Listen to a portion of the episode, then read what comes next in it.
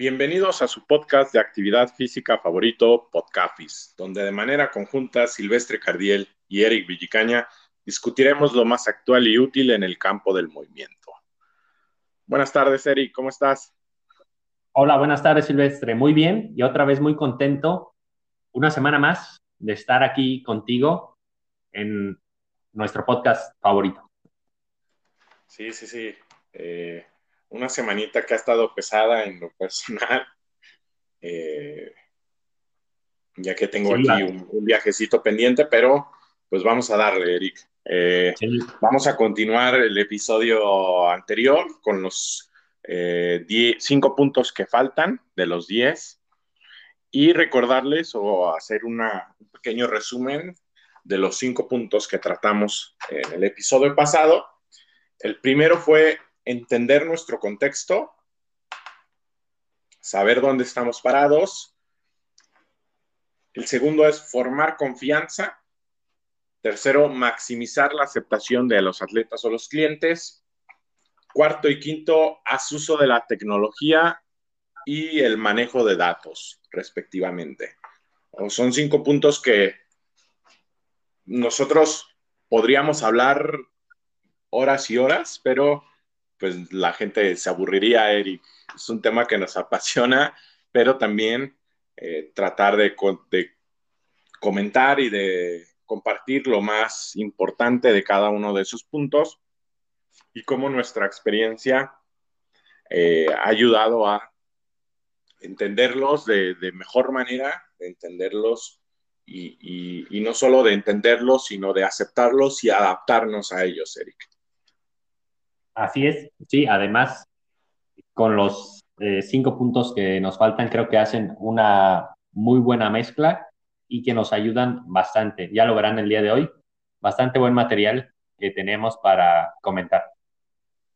Así es, pues vamos a darle, Eric, eh, ya que no nos coma el tiempo. Entonces, el punto seis y con el que vamos a empezar el día de hoy va a ser mantener las cosas simples.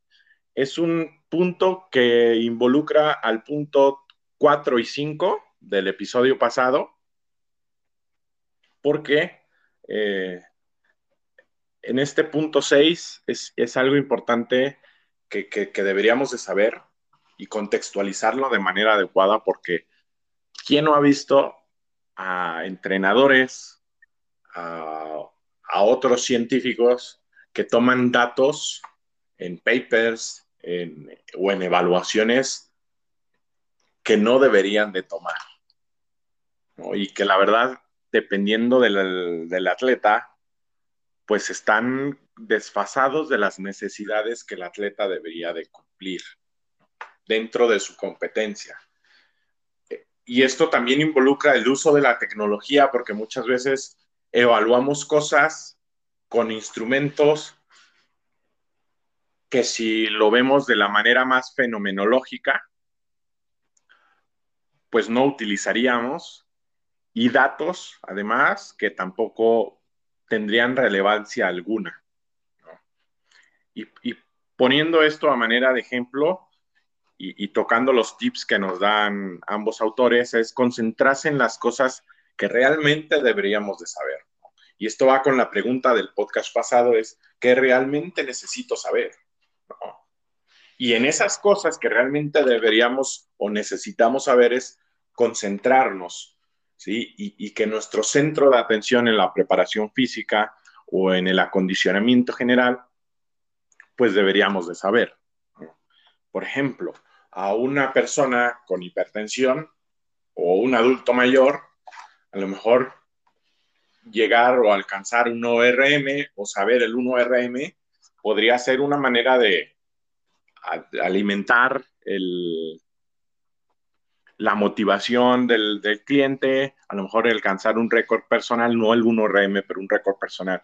Podría elevar el ego del cliente a manera de motivación, pero el saberlo continuamente y el prescribir de ejercicio físico con base en ese RM resultaría algo innecesario por múltiples eh, factores y que, determinan el hecho de conseguir ese RM y cómo lo conseguimos, y para qué lo queremos conseguir.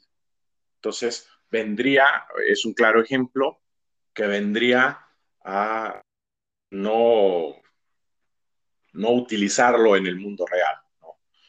Llevando a cabo otro ejemplo un poco más acercado y que a nosotros, o que a mí en lo personal me tocó vivir, es evaluar el índice reactivo en ciclistas. Es algo que a mí me, me choqueaba bastante y que poco a poco después fuimos analizando esa cuestión y es que un ciclista no se va a ayudar, ¿sí? O no va a complementar su eh, competencia si nosotros le mejoramos ese RCI o ese índice reactivo, porque es un fenómeno o es una acción que el atleta por sí mismo durante su competencia, el ciclista, no va a estar llevando a cabo.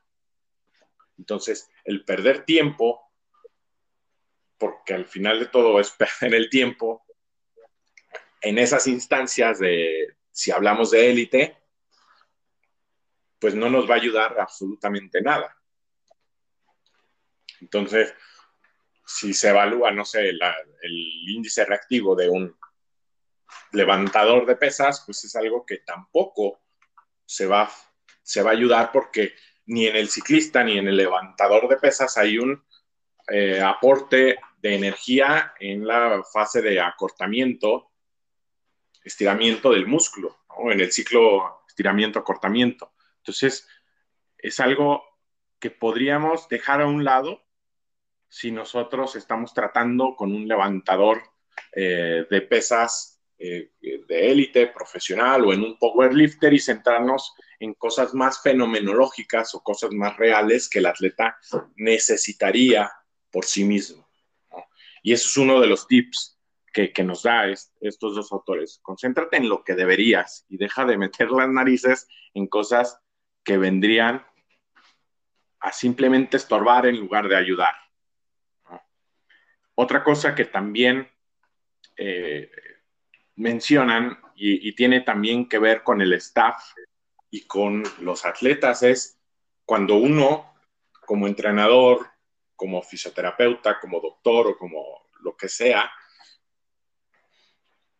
entrega informes, mantener ese informe de manera sencilla y que se familiarice el atleta con los datos o con la información que, se plasma en ese informe. Yo he recibido informes de, de fisios de toda la ciudad, de doctores de toda la ciudad, y es que me, me duelen los ojos al ver que ni yo, que mantengo un lenguaje eh, similar, que pertenezco a las ciencias de salud y que manejo un lenguaje similar al de otros profesionales, ni siquiera yo los entiendo y mucho menos lo va a entender el, atleta o el cliente que no tiene ni la menor idea de qué significa el RSI, o qué significa el pico máximo, o qué significa la potencia, ¿no? Por decir otro ejemplo. Entonces, mantener las cosas simples y asemejar ese reporte como una historia. ¿Qué historia le tengo que contar al cliente para que recapacite de su estado de forma, de su evaluación, para que haya esa motivación y que no le entreguemos gráficas, textos, eh, datos, números, porcentajes, índices, que realmente ni él ni otros colaboradores van a entender. Entonces, mantener las cosas simples desde la manera que evalúo, la, la tecnología que utilizo, los datos, cómo informo esos datos, es algo que deberíamos de centrarnos y de simplificar. Y es un ejemplo que yo, yo utilizo mucho y es que, y no lo, no lo manejo de, de manera que me enorgullezco de eso, sino porque realmente no hay tiempo en muchas de las veces, es que yo llevo cuatro meses sin evaluar el 1RM, ¿sí? O sin conocer el perfil fuerza-velocidad de los atletas. Porque no hay tiempo. Llegan de una competencia y tenemos que preparar otra, o simplemente, ¿no? El estado óptimo no se ha encontrado y no se va a encontrar. Entonces, si yo utilizo, por ejemplo, si yo evalué hace tres meses o hace dos meses en un determinado día, en un determinado punto de forma, ¿sí? A lo mejor por la semana, por el ciclo, si se llega a una competencia cercana o no, pues la forma va a ser completamente diferente, ¿sí? A lo mejor a mí me arroja datos completamente eh, menores o inferiores a la última evaluación y eso no va a significar que el atleta haya empeorado, sino que el atleta está en un estado de forma completamente diferente al que nosotros estábamos hace tres o dos meses. Y eso se da mucho en deportes de resistencia. Entonces, si nos da eh, valores menores eh, que la última evaluación, pues sería en muchos de los casos un punto de alerta, ¿no? Pero hay que contextualizar un poco más el hecho de que a lo mejor, no sé, está tirando mucho volumen o se acerca a la competencia o está en un, en un eh, ciclo en el cual se está trabajando de manera conjunta con otros aspectos eh, fisiológicos y eso genera grandes fatigas. Entonces, no se va a encontrar un punto en el cual el atleta pueda sacar similares o mejores valores.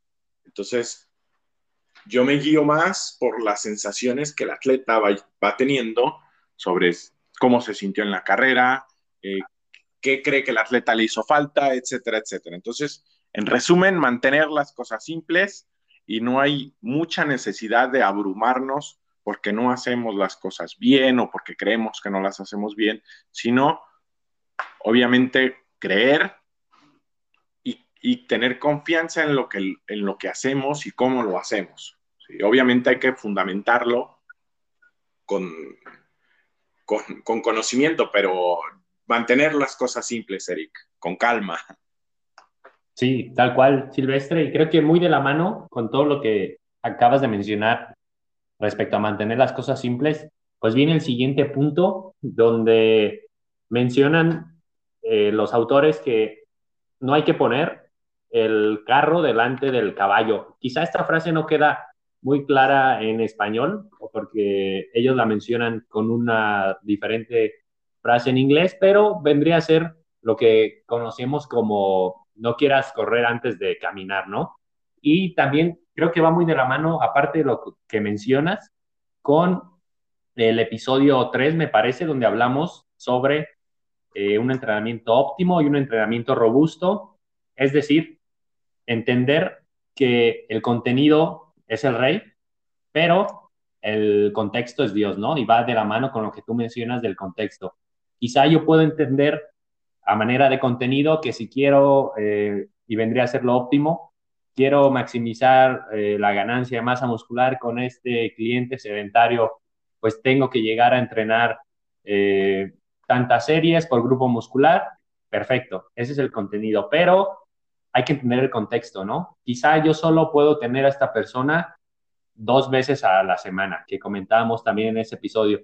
Pues ese contexto hace que me, me modifique cómo yo tengo que adaptar esta información que yo tengo y a lo mejor no voy a llegar a lo que se plantea en una sugerencia más, eh, llamémosle óptima, pero está mejor adaptado a su situación que la persona está enfrentándose y me permite pues que yo al final de cuentas le dé un mejor eh, servicio, ¿no? No por ser o que encontremos también a veces esto, y creo que es de los errores que a veces podemos cometer al inicio, que encontramos un eh, super artículo y decimos, ok, cuando yo tenga eh, la oportunidad de trabajar con este determinado número de atletas, pues lo voy a probar, ¿no? Por decir algo, voy a aplicar, vi que en un artículo trabajaron el entrenamiento de fuerza con velocidad de ejecución, medían así el entrenamiento y tuvieron estas mejoras, ¿no? Ah, perfecto, yo estoy súper entusiasmado. Ese vendría a ser el contenido, pero quizá me empiezo a topar que cuando quiero aplicarlo o no tengo las herramientas necesarias para medir la velocidad o quizá incluso la técnica es muy deficiente. Todas esas situaciones hacen que yo pues tenga que modificar, ser honesto conmigo mismo y con las personas que trabajo y decir, ok, no es el momento de adelantarnos, es decir, no es el momento de empezar a correr, vamos a cumplir las bases.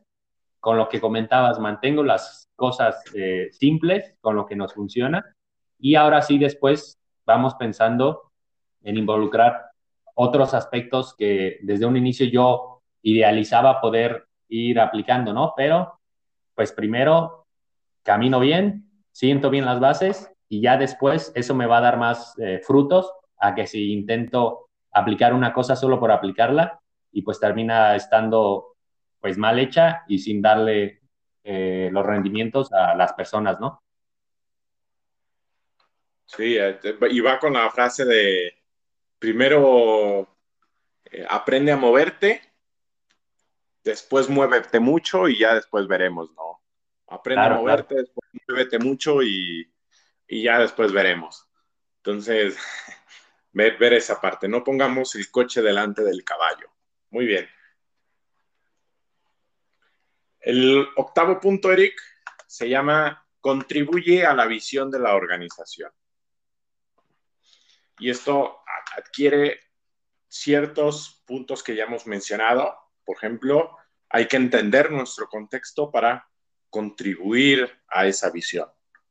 Si la visión de una empresa es ser la mejor, eh, el mejor centro deportivo del país, pues yo, desde mi trinchera, que es el entrenamiento de fuerza, ¿cómo voy a ayudar a eso?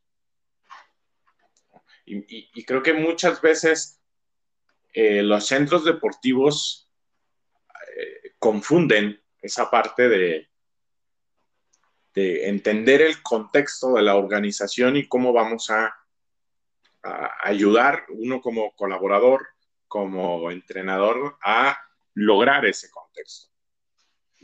Ah, porque a veces las organizaciones piensan que hacer cosas diferentes es lo que va a marcar a la empresa.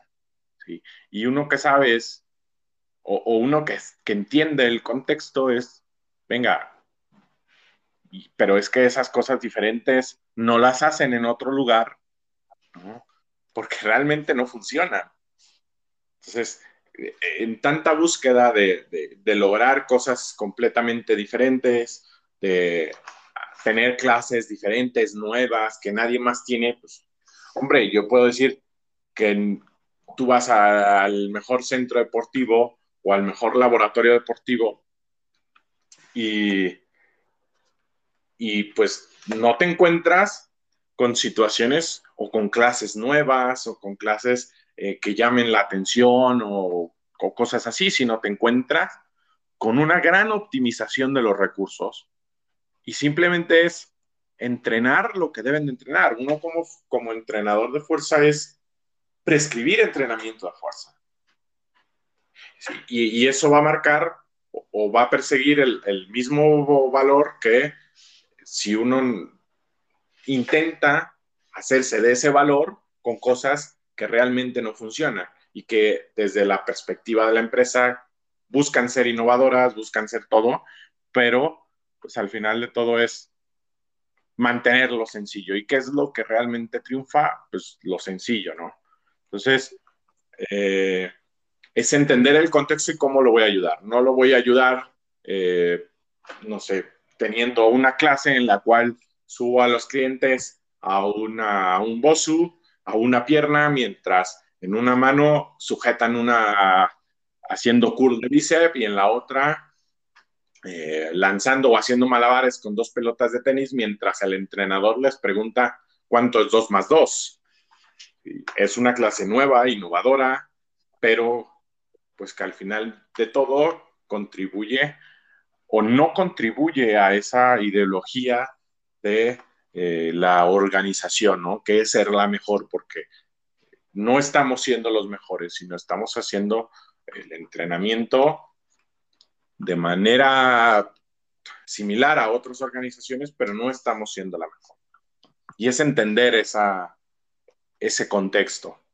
¿Cómo voy a ayudar a mejorar a mi empresa si es una persona eh, que, o es una clínica en donde se enfoca en el desarrollo de personas o implementar el ejercicio físico a personas con diabetes, pues tendrán un, glucómetro y cómo voy a ayudar a esa organización a que sea o, que cumpla esa visión que como organización tiene.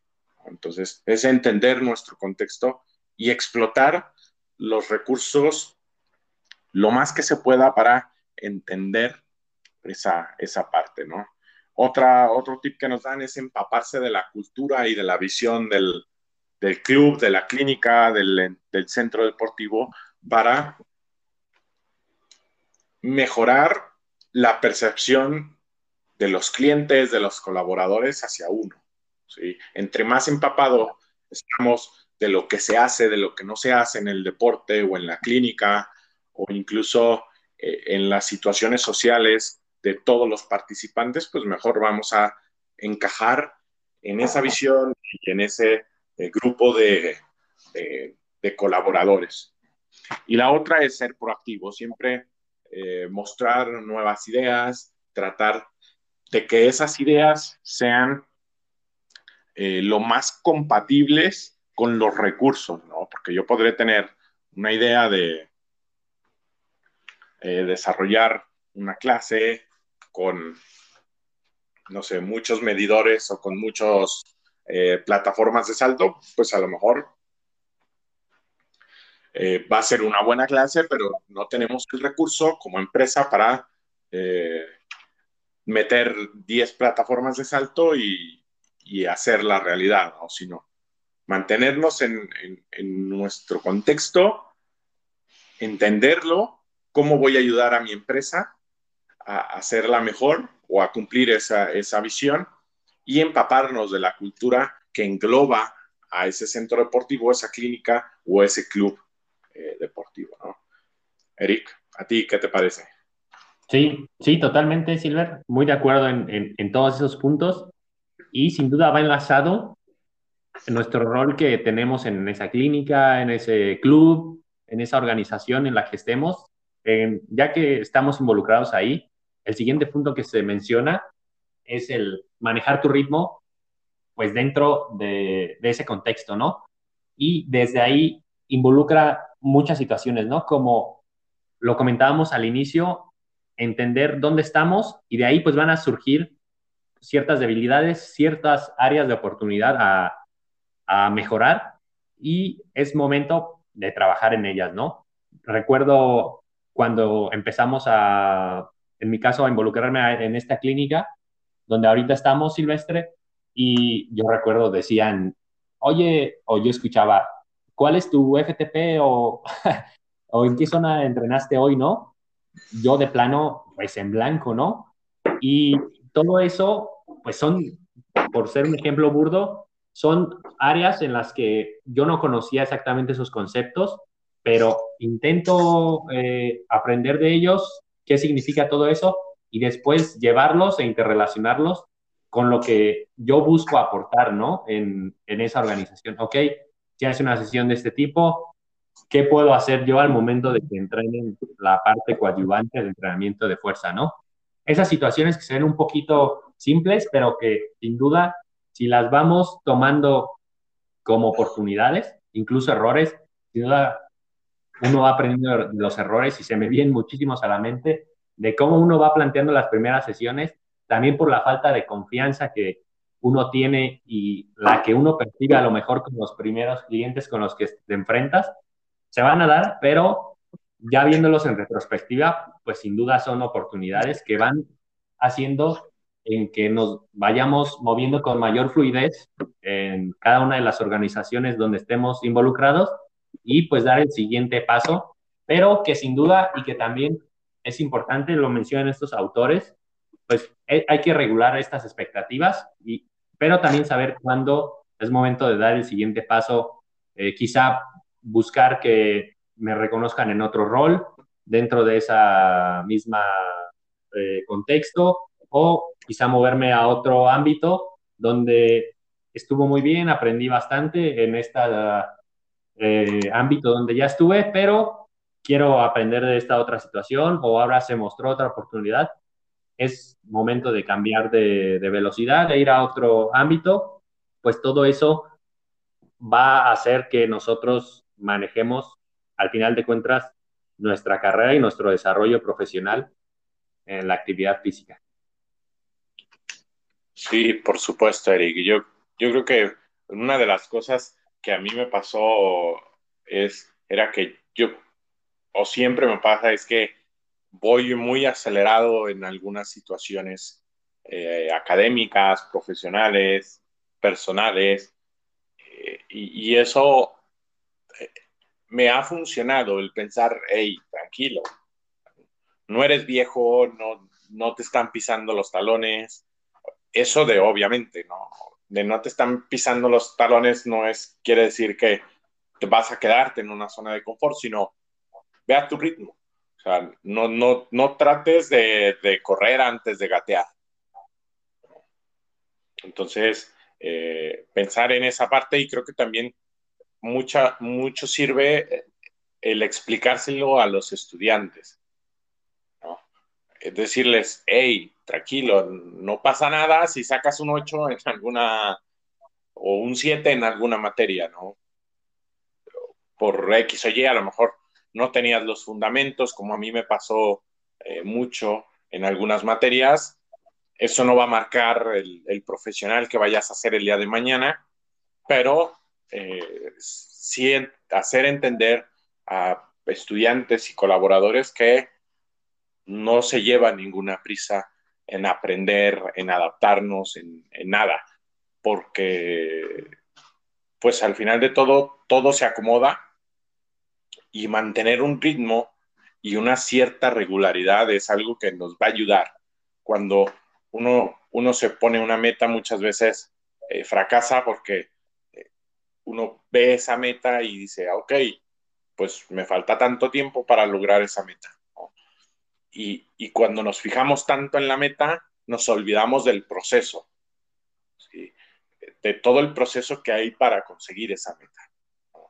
Si mi meta es cargar 100 kilos, eh, pues obviamente a lo mejor voy a estar centrado tanto en, en levantar esos 100 kilos que no voy a respetar el proceso adaptativo de los tejidos, el adaptativo del entrenamiento, y no voy a ir al ritmo que debería de ir, al ritmo que debería de manejar. Entonces eso va al final de todo, va a repercutir negativamente en, en, la consecución de la meta, en conseguir esa meta y, y, y no lograrlo. ¿no? Entonces, consejo para todos es manejar el ritmo, relajados, que no hay ninguna prisa en, en lograr nada. Y para cerrar, pues el punto número 10 es mantener el equilibrio correcto. Uno como profesional y más porque eh, esta labor de, científico del, del, deporte, este, de, preparador físico, de, activador físico, es algo demandante. Es decir, además de que muchas veces trabajamos en equipos deportivos con muchas personas y que todas esas personas, al final de todo, son seres humanos con sentimientos, eh, eh, con, con formas de ser completamente diferentes, pues termina siendo un trabajo exhaustivo por parte del entrenador, activador físico, científico del deporte. Entonces, a veces olvidamos que también hay vida detrás de, de la academia, de escribir artículos, de prescribir entrenamiento, de estar evaluando, de todo ese tipo de cosas. Entonces, eh, hay que mantener un balance en nuestra vida privada, social y laboral.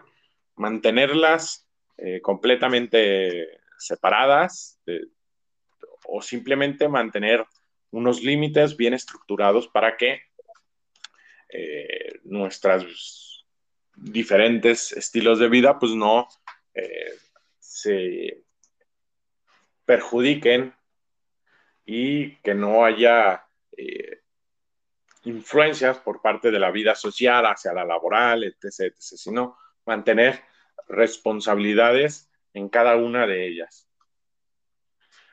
y, otra cosa que también mencionaba es que en el mundo del alto rendimiento o, en el mundo deportivo, no tanto en el, en el centro de activación en el mundo de la actividad física, las cosas cambian demasiado rápido. Es decir, eh, el deporte podrá laborar un año en un club grandísimo y después o en un centro deportivo de alto nivel y eh, dentro de un año o en meses o de un día para otro las cosas pueden cambiar.